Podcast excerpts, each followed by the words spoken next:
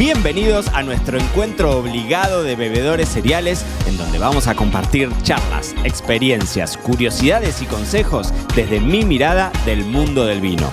Yo soy Mariano Braga y esta es la segunda temporada de Me lo dijo Braga, el podcast. ¿Qué pasa si digo que estás pronunciando mal tu vino favorito? Que sos el señalado por el resto de los bebedores cereales porque cuando lo nombras ese vino metemos la pata. Bueno, en el episodio del podcast de hoy vamos a hablar de esto, así que primero que nada te quiero dar la bienvenida a un nuevo episodio de Me lo dijo Braga, el podcast, y el título del episodio de hoy, que es básicamente, esperen que lo tengo acá, estás pronunciando mal tu vino favorito. Le robé el título a una nota que salió hace un tiempito en Vinetour y que cuando la leí dije, es genial, esto da para un episodio del podcast. ¿Por qué? Porque se hizo un estudio con los 20 vinos peor pronunciados del mundo.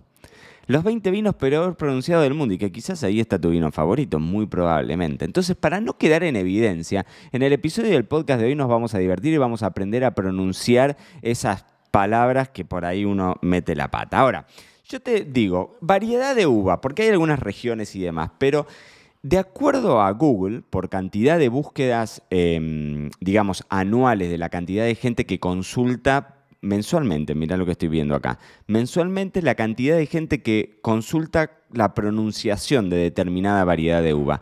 Adivina cuál es. Te dejo este segundo, pensalo.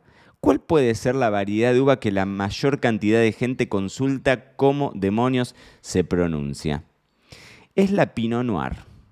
Pinot Noir. Podría, yo podría haber haberte dicho la Gewürztraminer, alguna un poquitito más, pero no, la Pinot Noir, pero por lejos. Es como que triplica la consulta de la segunda variedad de uva, que es la Sauvignon Blanc.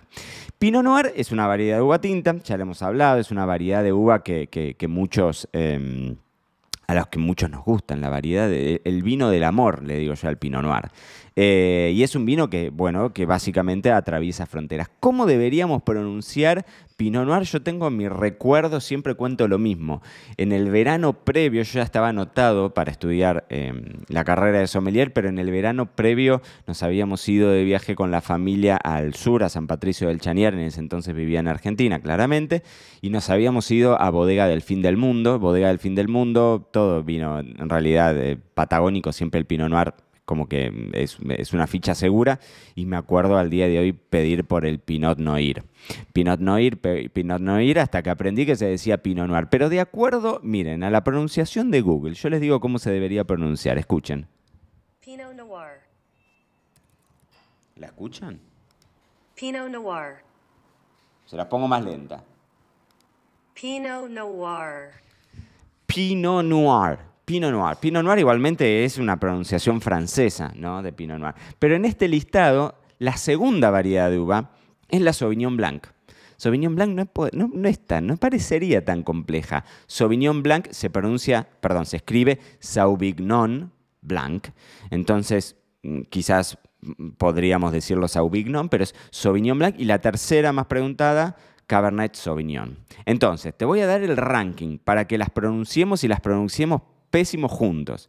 Pinot Noir, Sauvignon Blanc, Cabernet Sauvignon, Pinot Grillo, número 4, Champagne, Bordeaux, que podríamos decirle Burdeos perfectamente como región, acá ya no como variedad. Número 7, Chianti, también podríamos decirle Chianti, pero Chianti. Variedad 8, o sea, el número 8, Riesling, Merlot, Prosecco, Rioja, Rioja es fácil para los que hablamos español, pero bueno, seguramente para un norteamericano sería más difícil. Número 12, Burgundy. Burgundy o Borgoña, más fácil. Sangiovese, Tempranillo, Gewürztraminer o Gewürztraminer. Esta me encanta. Escuchen a ver cómo se pronuncia correctamente. Gewürztraminer is a white grape grown in Alsace, France. Gewürztraminer. Gewürztraminer. Gewürztraminer, ¿no? yo siempre la pronunciaba como Gewürztraminer, porque esa W, pero Gewürztraminer. si hay un alemán escuchándome, yo les pido perdón. Número 16, Vermouth. Vermouth es fácil. Chardonnay. Número 17, y por favor no digamos Chardonnay, que es muy usual, el Chardonnay. Chardonnay debería ser. Chardonnay seguramente si lo hacemos un poquitito más francés, con esa G así como, como agarrada ahí. Eh, Sancerre, pero ¿por qué lo tengo acá Sancerre sin... Ah, Sancerre está en número... Perdón, después del Chardonnay viene Shiraz o Shiraz, que no es lo mismo que Syrah, que viene número 19. Shiraz, Syrah. Y el último, Sancerre. Sancerre, no sé cómo lo pronuncia. Vamos, escuchen, a ver. Sancerre. Sancerre. Sancerre, sí, es con A, Sancerre. Es muy probable que uno pronuncie medio como el traste. Yo en algún momento me acuerdo que había hecho una, una publicación en, en Instagram eh, hablando juntamente de eso, de la pronunciación de las, eh, de las variedades de uva más, más, más reconocidas.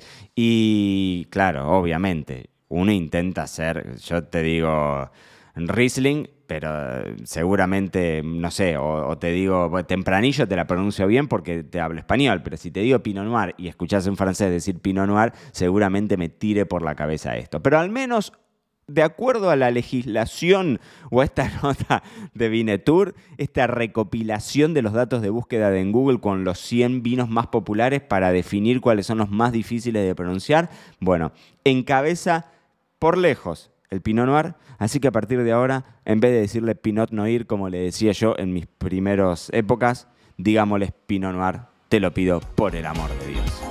Y esto fue todo por hoy. No te olvides suscribirte para no perderte nada y que sigamos construyendo juntos la mayor comunidad de bebedores cereales de habla hispana.